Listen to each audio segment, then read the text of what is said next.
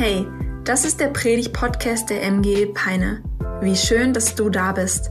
Wir hoffen, dass die folgenden Episoden dich ermutigen, deinen Glauben ganz praktisch zu leben und hoffen, dass wir dich herausfordern können, deinen nächsten Schritt zu gehen. Und jetzt geht's los. Viel Spaß. Bei Ostern geht es heute Morgen nicht darum herauszufinden, wie der Ostereier die ganzen Eier produzieren lässt für seine riesengroße Geschenkaktion. Das wäre eine spannende Frage für einen anderen Gottesdienst vielleicht. Ähm, Heute in diesem Gottesdienst geht es vielmehr darum, dass Jesus Christus gestorben ist. Das haben wir an Karfreitag gefeiert. Und von den Toten wieder auferstand an Ostern vor über 2000 Jahren. Das ist die Essenz von Ostern. Das ist der Grund, warum wir Ostern feiern. Und das ist der Grund, warum du vielleicht heute hier auch in diesem Gottesdienst bist. Denn genau das drücken wir auch in der Taufe aus. Im Untertauchen sagen wir, der alte Mensch, das alte Leben ist gestorben und vorbei. Und im Hochholen sagen wir, yes, neues Leben, Auferstehung ist möglich. Wir feiern, dass vor 2000 Jahren ein Mann für dich und für mich gestorben ist und von den Toten wieder auferstand. Vielleicht rutschst du jetzt innerlich auch schon ein bisschen unruhig auf dem Platz rum und findest es schon fast unaushaltbar, dass in der Kirche über Tod und über Sterben gesprochen wird. Denn wenn wir ganz ehrlich sind, dann reden wir nicht gerne übers Sterben, oder? Dann reden wir nicht gerne über den Tod. Und jetzt sitzt du hier in diesem Ostergottesdienst, bist für die nächsten 25 Minuten gefangen hier auf deinem Stuhl, weil es wäre ja peinlich aufzustehen und rauszugehen. Ähm, und hier vorne fängt der Pastor an, über Tod und Sterben zu reden. Und ich finde es absolut in Ordnung, dass man dieses Thema seltsam findet und es auch schon unangenehm ist, darüber zu sprechen. Denn die Gründe dafür sind wirklich zahlreich ey, wir haben kaum Kontrolle darüber, wann und wie wir sterben. Der Tod wird eigentlich immer verbunden mit Schmerz für den Sterbenden sehr oft oder für die Hinterbliebenen, die Angehörigen, die sich von einem lieben Menschen verabschieden müssen. Das Thema Sterben und Tod ist unangenehm, weil wir mit Fragen konfrontiert werden wie, macht mein Leben Sinn? Bin ich bereit zu sterben? Habe ich alle Angelegenheiten geklärt? Bin ich ready, von dieser Welt abzutreten? Und Fragen wie, werden sich Menschen an mich erinnern? Oder verweht mein Leben wie eine kleine Rauchwolke eines Osterfeuers, die innerhalb von zwei Stunden, nachdem das Feuer aus ist, verflogen wird? Und so unangenehm und ähm, unbequem diese Themen sind, die Wahrheit ist folgende, ganz egal, ob du es magst oder nicht, du wirst sterben. Ich habe eine repräsentative und auch ähm, sehr vertrauenswürdige Studie in der letzten Woche ähm, gelesen und äh, mich in diese Studie vertieft. Eine Studie, die weltweit durchgeführt wurde, in allen Kulturen, auf allen Kontinenten. Eine Studie mit Millionen von Teilnehmern. Und diese Studie hat herausgefunden, dass eine von einer Person am Ende ihres Lebens stirbt. 100 Prozent. Nicht aufgerundet, nichts geschummelt, keine Fake News. Eine von einer Person wird sterben. Ich habe uns hier eine nette Lady mitgebracht. Die junge Dame wurde am 2. Januar 1903 geboren. Ihr Name ist Kane Tanaka und sie ist aktuell die älteste lebende Person auf dieser Erde. 119 Jahre und 105 Tage. Junge, Junge, Junge. Also wenn du glaubst, du bist alt, sie ist älter. Ähm, wenn du glaubst, du hast viel in deinem Leben gesehen, sie hat definitiv mehr gesehen. Die Frau hat zwei Weltkriege miterlebt. Diese Frau hat ähm, Hungersnöte, Weltwirtschaftskrisen, Pandemien miterlebt am Stück. Und sie ist heute quicklebendig und fidel. Und trotzdem muss ich diesen Satz leider auch über sie sagen. Und vielleicht findest du das schwarzen Humor, aber Kane Tanaka 119 Jahre, 105 Tage, wird eines Tages eine alte Frau gewesen sein. Und in dem Moment, wo sie stirbt, ist sie nicht mehr die älteste Person der Welt, sondern eine Frau der Geschichte. Du und ich, wir sterben. Die Funktionen unseres Körpers nehmen langsam ab. In einem Moment wird dein Herz das allerletzte Mal schlagen und das allermal letzte Mal Blut durch deinen Körper pumpen. Es gibt einen allerletzten Stromimpuls, der durch dein Gehirn flitzt, eine allerletzte Synapsenreaktion. Und dann war es das mit deinem Körper. Und dann ist dein Leben hier auf der Erde vorbei. Und die Frage, die die Menschheit seit jeher beschäftigt, bezüglich Tod, Leben und Sterben, ist eine Frage, die wir auch in Hiob 14, Vers 14 finden, einem Buch in der Bibel. Und dort stellt Hiob diese Frage an Gott. Und er fragt, meinst du, ein Mensch wird wieder lebendig, wenn er gestorben ist? Meinst du, es geht weiter nach dem Tod? Was passiert, nachdem ich sterbe? Ist dieser letzte Augenblick, dieser, dieser letzte Gedankenimpuls, den du vielleicht hast vor dem Tod, ist das wirklich das letzte? Sind dann 80, 90 Jahre Lebenszeit vorbei oder geht es weiter? Und Hiob macht dann noch eine kleine Erklärung und sagt, wenn diese Antwort ja ist, wenn es wirklich nach dem Tod weitergeht, wenn es ein Leben nach meiner Beerdigung gibt, dann könnte ich trotz meiner Qualen auf bessere Zeiten hoffen, wie ein Zwangsarbeiter, der die Tage bis zu seiner Entlassung zählt. Und ich kann dir sagen, Hiob hat es wirklich schwer erwischt. Er musste miterleben, wie seine Kinder einer nach dem anderen umkommen. Er hat seinen Luxus, seinen Besitz verloren und ist dann auch noch an einer schrecklichen Krankheit erkrankt. Und er stellt diese Frage und fragt sich, geht es weiter nach dem Tod? Gibt es da irgendwie eine Hoffnung hinter diesem dunklen Vorhang, den wir Tod nennen? Und wenn ja, wenn es so wäre, ey, dann habe ich Hoffnung auf gute Zeiten. Und ich will heute mit uns diese Frage anschauen, geht es weiter? Kommt noch irgendwas nach dem Tod und was passiert dann nach meinem letzten Atemzug? Und wir als Kirche, wir glauben, dass es echt wichtig ist, über dieses Thema zu sprechen. Was passiert, nachdem du stirbst. Denn was du über die Ewigkeit glaubst, bestimmt, wie du heute lebst. Wenn du daran glaubst, dass es eine Ewigkeit gibt, wenn du daran glaubst, dass es ein Leben nach dem Tod gibt, wirst du heute anders leben, wie wenn die 80 Jahre, die du hier auf dieser Erde hast, alles sind, was du hast und du sie bis zum letzten Moment auskosten musst, weil es danach zu Ende geht. Was du über die Ewigkeit glaubst, bestimmt, wie du heute lebst. Geht es weiter? Und wenn ja, wie? Diese Antwort will ich dir heute geben und wir werden uns in den nächsten zwei Wochen auch noch weiter mit diesem Thema beschäftigen und dann noch ein bisschen tiefer graben und ähm, zwei Aspekte uns anschauen, die uns begegnen können nach unserem Tod. Das Geniale ist, wir sitzen ja heute hier in der Kirche und wir glauben daran, dass die Bibel, das Wort Gottes, Gottes inspiriertes Wort ist, das zu uns spricht und uns Antworten fürs Leben schenkt. Amen. Hey, wir glauben daran, dass dieses Wort Antworten auf jede Lebensfrage hat und wir durch die Bibel wissen, wie wir gut leben können. Und dieses Buch hat eine Perspektive für dich und für mich und die wollen wir gemeinsam entdecken heute Morgen. Und wir schauen dazu in einem Brief, der vor über 2000 Jahren geschrieben wurde an eine Kirche in Korinth. Das ist im heutigen Griechenland. Und in diesem Brief, im zweiten Korintherbrief, schreibt der Paulus an Menschen, die genau die gleiche Frage stellen wie wir heute. Diese Menschen stellen sich die Frage, sagt man, geht's weiter nach dem Tod? Lohnt sich mein Leben hier und jetzt? Lohnt es sich, dass ich mich anstrenge? Lohnt es sich, dass ich gut zu meinen Kindern bin? Lohnt es sich, dass ich mir hier Besitz und Reichtum anhäufe? Oder ist nicht alles sowieso nichtig und vergänglich? Und Paulus schreibt diesen Christen in Korinth, die diese Frage haben und damit auch echt herausgefordert im Alltag sind. Und er schreibt ihnen starke Antworten, die ihnen helfen sollen, ihren Alltag zu leben.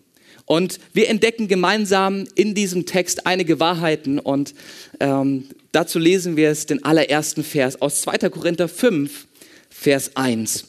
Wenn du eine Bibel hast, dann kannst du sehr, sehr gerne die Bibel aufschlagen dazu und ähm, mitlesen. Und da steht in 2. Korinther 5, Vers 1, das wissen wir. Das ist gegeben. Das ist Realität. Das ist Fakt. Unser irdischer Leib ist vergänglich. Er gleicht einem Zelt, das eines Tages abgebrochen wird. Okay, das erste, was wir lernen dürfen, ist wahrscheinlich nichts Neues. Das weißt du, darüber habe ich schon lange geredet. Dein Körper vergeht. Dein Körper vergeht. Egal, was du dafür tust, Egal wie sehr du dich anstrengst, ob du Anti-Aging-Pillen nimmst, dir regelmäßig mit Botox die Wangen aufspritzt, dich zu einem bestimmten Zeitpunkt deines Lebens einfrieren lässt, um dann vielleicht in tausend Jahren das ewige Leben zu bekommen, weil die Wissenschaft inzwischen so weit ist. Ganz egal, was du tust für die Unendlichkeit, dein Körper vergeht. Und zwar in dem Moment, wo du das Licht der Welt erblickst. Hey, als du von deiner Mama auf die Welt gebracht wurdest, da haben die allerersten Zellen schon angefangen abzusterben. In deiner DNA, in deinem Erbmaterial sind Programme, die die ganze Zeit am Laufen sind und dafür sorgen, dass wir altern, Zellen absterben, Zellen in den freiwilligen Tod gehen, sich aufgeben und seitdem du auf dieser Welt bist, ist deine Vitalitätskurve so. Und du kannst vielleicht noch ein bisschen rauszögern, du kannst vielleicht noch ein paar Jahre obendrauf packen, wenn du aufhörst mit Rauchen, wenn du regelmäßig Sport machst oder ähm, dich gesund ernährst wie ein Hase.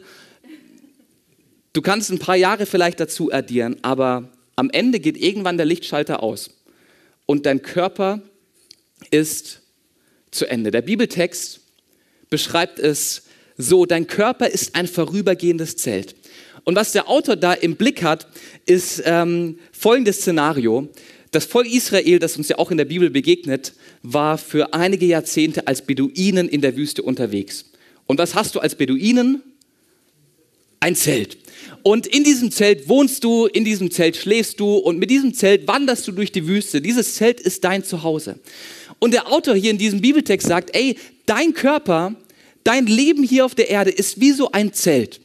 Ein vergängliches Zelt. Wenn da mal der Wind reinballert, dann reißt es an einem Stück und du musst einen Flicken draufpacken. Wenn es regnet und wenn es stürmt, dann verwittert das Material und die UV-Strahlung tut sowieso noch ihren Rest mit dazu und du musst dieses Zelt regelmäßig in Reparatur bringen, regelmäßig wieder aufwerten lassen, genauso wie wir es auch mit unserem Körper tun. Und als Beduinen war das Volk Israel einige Jahrzehnte in der Wüste unterwegs, bis zu diesem einen glorreichen Tag, als das Volk Israel im gelobten Land in Israel ankommt und dort anfängt Häuser zu bauen, anfängt sich sesshaft zu machen.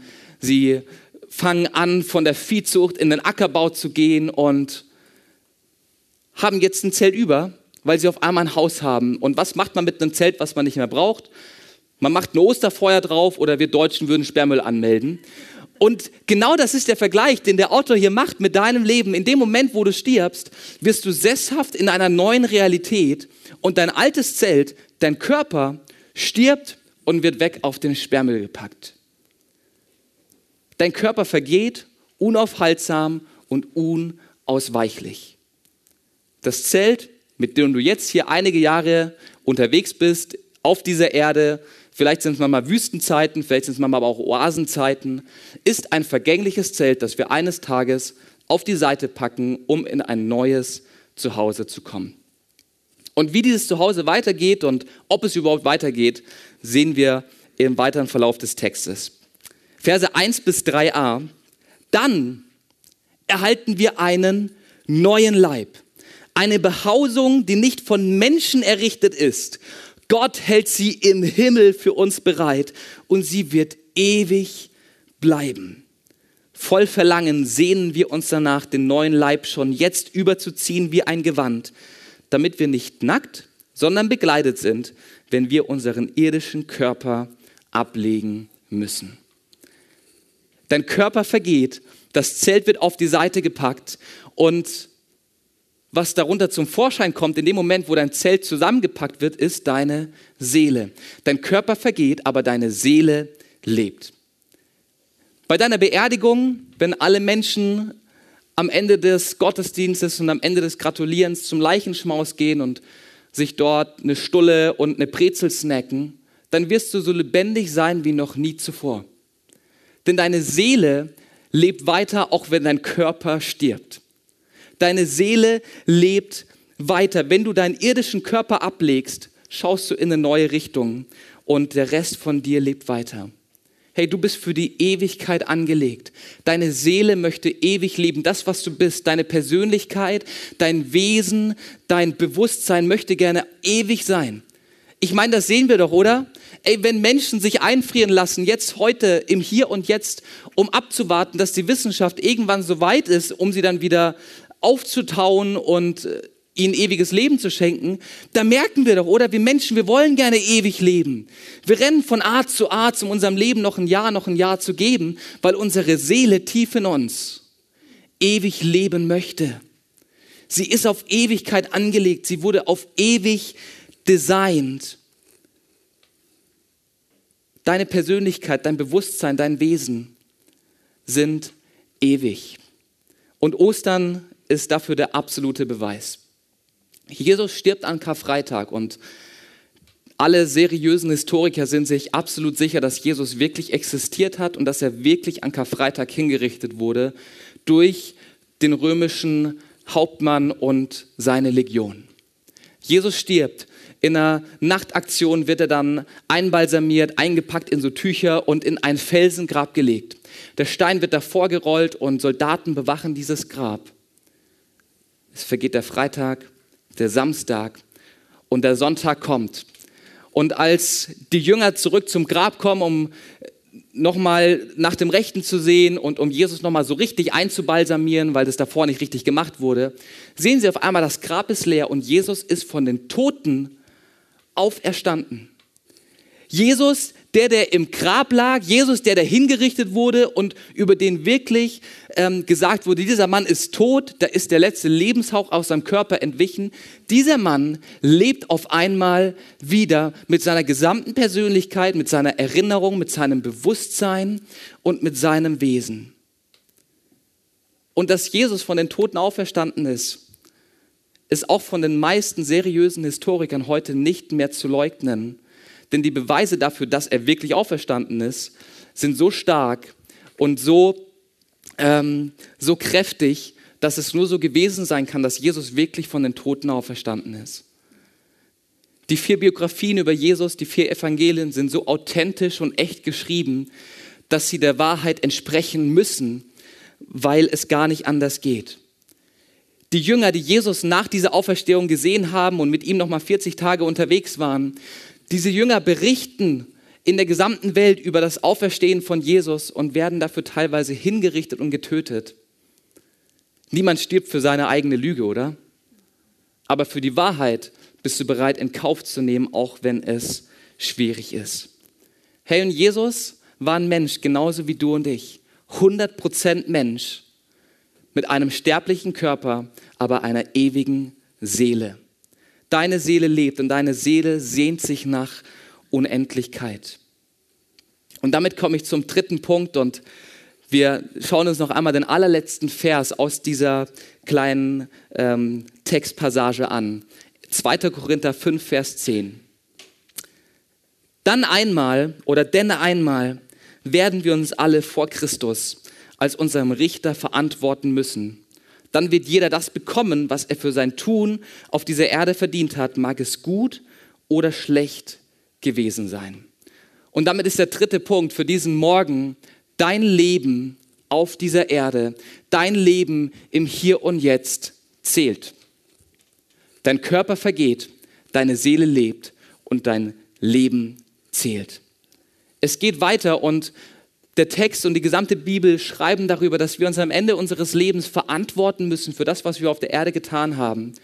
Und wir werden dafür gerichtet und auf zwei Orte aufgeteilt. Der eine Ort wird beschrieben mit Leben mit Gott. Ein Ort der Perfektion, ein Ort ohne Trauer, ein Ort ohne Schmerz, ein Ort, an dem keine Träne mehr fließen wird aus Kummer, ein Ort des Friedens, ein Ort des Glücks und die Bibel nennt es an vielen Stellen Himmel. Ein Ort, der wirklich gut ist. Ein Ort, an dem unsere Seele zu Hause sein möchte. Ein Ort, der einer festen Behausung, einer Villa gleicht, in die wir einziehen können am Ende unseres Lebens. Das ist Möglichkeit A, wo es für uns hingeht nach dem Leben hier. Und Möglichkeit B, die aufgezeigt wird, ist ein Leben ohne Gott in der Ewigkeit. Ein Leben getrennt von der Güte und der Barmherzigkeit Gottes. Ein Leben an einem Ort, an dem nichts Gutes existiert. Ein Leben voller Schmerz. Ein Leben voller Trauer, voller Kummer. Und du und ich, wir werden in dem Moment, wo wir sterben, gerichtet anhand unseres Lebens und an einen dieser Orte geschickt. Hey, und das Gute und gleichzeitig vielleicht auch das Schlechte ist, es liegt heute in deiner Hand, es liegt in unserer Hand, wie unser Leben in der Ewigkeit aussieht. Was du über die Ewigkeit glaubst, bestimmt, wie du heute lebst. Und gleichzeitig aber auch, wie du heute lebst, bestimmt, wie du die Ewigkeit verbringst. Wir sind gemacht für die Ewigkeit. Gottes Wunsch war es schon immer, in Gemeinschaft und Beziehung mit uns zu sein. Gottes Wunsch war es schon immer, zusammen mit uns Menschen zusammen zu sein, mit uns zu leben. Sein Wunsch war es, dir dieses perfekte Leben zu schenken. Ein Leben voller Frieden, ein Leben voller Glück und Bestimmung. Ein Leben mit Perspektive. Das ist Gottes Wunsch für dein Leben. Das ist seine Idee. Danach sehnt er sich zutiefst. Aber das Problem, das wir Menschen haben, ist, dass wir sehr, sehr oft Dinge tun, die Gott nicht gefallen. Dass wir sehr, sehr oft Dinge tun, die komplett entgegen seinem Willen sind. Und die Bibel nennt diese Dinge Sünde. Die Bibel nennt diese Dinge Schuld. Und Gott ist ganz klar, jemand, der schuldig ist, kann nicht zu mir kommen. Jemand, der schuldig ist, kann nicht die Ewigkeit mit mir verbringen. Der Zug ist abgefahren. Doch dann kommt Jesus auf diese Erde, er stirbt am Kreuz und steht am dritten Tag von den Toten wieder auf. Und Römer 3, Vers 21 sagt über dich und über mich Folgendes. Jetzt aber hat Gott uns gezeigt, wie wir vor ihm bestehen können. Also auch wenn du Sünde und Schuld in deinem Leben hast, auch wenn du es eigentlich nicht verdient hättest, an diesen Ort der Gnade und der Perfektion zu kommen, auch wenn du es nicht verdient hast, weil du nicht vor ihm bestehen kannst, ist trotzdem Hoffnung da. Gott hat uns gezeigt, wie wir vor ihm bestehen können, nämlich unabhängig vom Gesetz. Das ist schon im Gesetz hier im Wort Gottes und bei den Propheten bezeugt. Gott spricht jeden von seiner Schuld frei und nimmt jeden an, der an Jesus Christus glaubt. Nur diese Gerechtigkeit lässt Gott gelten, denn darin sind alle Menschen gleich. Alle sind schuldig geworden und spiegeln nicht mehr die Herrlichkeit wider, die Gott dem Menschen ursprünglich verliehen hatte. Wir alle haben Mist in unserem Leben gebaut. Wir alle haben nicht so gelebt, wie Gott es eigentlich für dich und für mich gedacht hat. Wir alle tragen Dinge in unserem Leben, die wir bereuen und die wir anders machen würden, wenn wir nochmal von vorne anfangen könnten. Und diese Dinge disqualifizieren uns von einem Leben mit Gott. Diese Dinge disqualifizieren uns von einem Leben im Himmel, von einem Leben im Frieden und in einem Leben voller Bestimmung in der Ewigkeit. Aber Gott hatte einen genialen Masterplan der an Karfreitag und Ostern in die Realität umgesetzt wurde. Ein Masterplan, wie du und ich trotzdem die Ewigkeit verbringen können. Hey, denn irgendjemand musste für diese Schuld bezahlen, die du und ich aufgeladen haben. Irgendjemand musste bezahlen, damit wir doch, wenn wir an Jesus glauben, in die Ewigkeit mit ihm kommen. Und wir haben ein ganz kurzes Video, und ähm, das verdeutlicht das.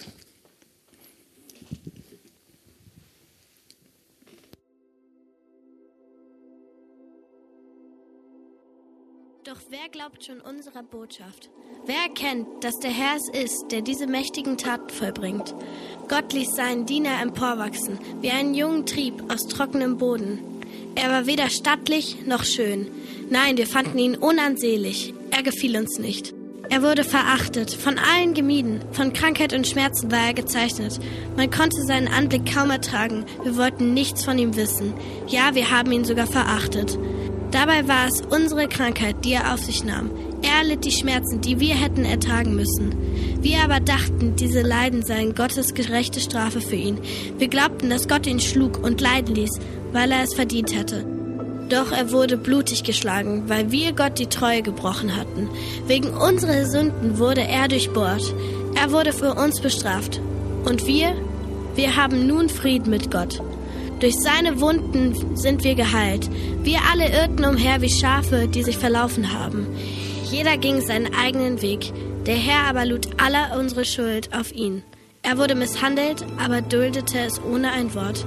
Er war stumm wie ein Lamm, das man zur Schlachtung führt, und wie ein Schaf, das sich nicht wehrt, wenn es geschoren wird, hat er alles widerspruchslos ertragen. Man hörte von ihm keine Klage. Er wurde verhaftet, zum Tode verurteilt und grausam hingerichtet. Niemand glaubte, dass er noch eine Zukunft haben würde. Man hat sein Leben auf dieser Erde ausgelöscht. Wegen der Sünden meines Volkes wurde er zum Tode gequält. Man begrub ihn bei Gottlosen im Grab eines reichen Mannes, obwohl er sein Leben lang kein Unrecht getan hatte. Nie kam ein betrügerisches Wort über seine Lippen. Doch es war der Wille des Herrn. Er musste leiden und blutig geschlagen werden. Als Jesus an Ostern von den Toten aufersteht, spricht er dir und mir eine Einladung aus und sagt, hey, wenn du an mich glaubst, wenn du mir vertraust, wenn du mir dein Leben hinlegst, dann wirst du nach deinem Tod an einem Ort leben, der wirklich gut ist. Wenn ein Zelt hier auf der Erde abgebrochen wird, wenn dein Körper vergeht, deine Seele lebt, hey, dann wirst du, wenn du auf mich vertraust, positiv und optimistisch in die Zukunft schauen können. Wenn du Jesus als deinen Herrn annimmst, wenn du sagst, yes, Jesus, ich folge dir nach und ich vertraue dir, ich gebe dir mein Leben hin und ich glaube, dass du wirklich Gott bist, hey, dann wird dein Name ins Buch des Lebens geschrieben. Dann wird dein Name, deine Persönlichkeit festgemacht in der Ewigkeit und zwar im Himmel, beim allerletzten Gericht stehst du dann nicht auf der Verlierer, sondern auf der Gewinnerseite. Nicht, weil du ein gutes Leben gelebt hast. Nicht, weil du tolle Taten vorzeigen kannst. Nicht, weil du dich damit brüsten kannst, irgendwie der tollste und gerechteste Mensch auf dieser Erde gewesen zu sein. Nein, sondern weil du Jesus vertraut hast und weil du Jesus in dein Leben eingeladen hast. Jesus sagt in Johannes 11, Vers 25, ich bin die Auferstehung und das Leben. Wer an mich glaubt, wird leben, auch wenn er stirbt. Jesus ist die Auferstehung und das Leben für dich. Hey, wenn du an ihn glaubst, dann wirst du leben und wirklich ein Leben in Fülle haben nach deinem Tod. In der Sekunde, wo dein Herz das allerletzte Mal schlägt, wartet auf dich eine Ewigkeit die sich wirklich lohnt und auf die man sich freuen kann. Hey, dein Leben zählt. Hier auf dieser Erde entscheidest du mit deinem Leben, wie die Ewigkeit für dich aussieht. Und wenn du Jesus schon als deinen Herrn und Retter angenommen hast, wenn du an Gott glaubst, ihm vertraust und dein Leben ihm hinlegst, dann darfst du voller Hoffnung und Zuversicht in die Zukunft schauen, weil du weißt, das Beste kommt noch. Die Erde ist das Vorspiel. Die Erde ist der Trailer. Und dort im Himmel wartet das beste Leben überhaupt. Vielleicht sitzt du aber auch heute Morgen hier und du kennst diesen Jesus nicht oder glaubst zumindest nicht an ihn. Hey, dann ist heute vielleicht der Moment, wo du dich für ihn öffnest, wo du ihn einlädst und sagst, yes, Jesus, dir vertraue ich. Ich leg dir mein Leben hin und zwar nicht nur das Leben auf dieser Erde, sondern mein ewiges Leben.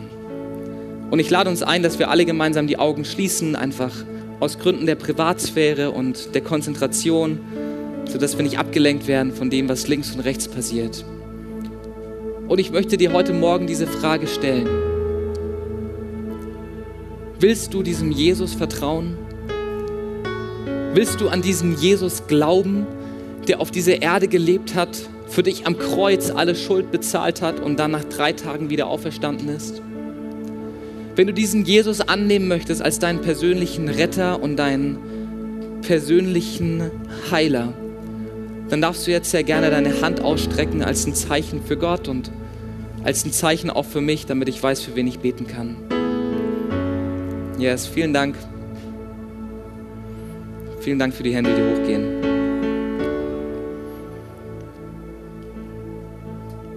Jesus, ich danke dir für die Menschen, die sich jetzt gerade gemeldet haben und die ehrlich sagen, dass sie dir nachfolgen wollen. Die ehrlich sagen, dass sie an dich glauben und ihre Ewigkeit bei dir festmachen können, festmachen wollen, Jesus.